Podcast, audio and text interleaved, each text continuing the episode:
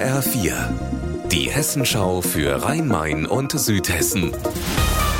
Hier ist das Studio Darmstadt. Ich bin Gabi Beck. Hallo.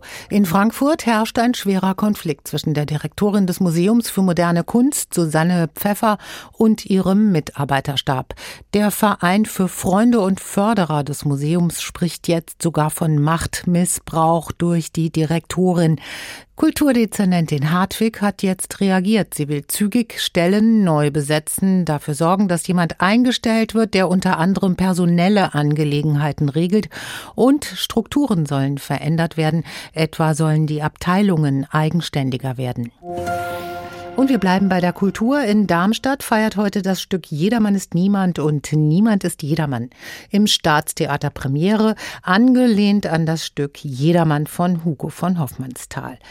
Darmstadt-Reporterin Sarah Ben-Bornia, wie sieht denn diese neue Inszenierung aus? Die Inszenierung will auf jeden Fall provozieren. Bei Hoffmannsthals Version geht es vorrangig darum, dass der Reiche jedermann erkennen soll, dass er sich ändern muss, sonst landet er in der Hölle.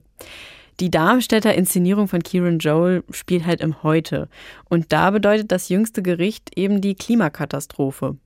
Der Jedermann ist wesentlich reflektierter. Er weiß, dass er ein besserer Mensch sein könnte, aber entscheidet sich halt dagegen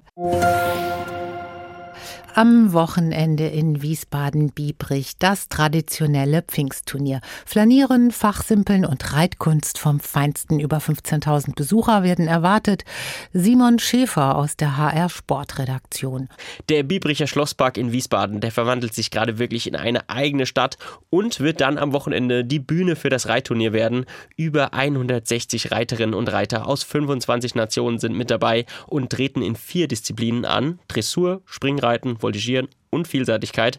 Auch prominente Namen des Reitsports sind mit dabei, wie zum Beispiel Isabel Wert, die ist mehrfache Welt- und Olympiasiegerin im Dressurreiten.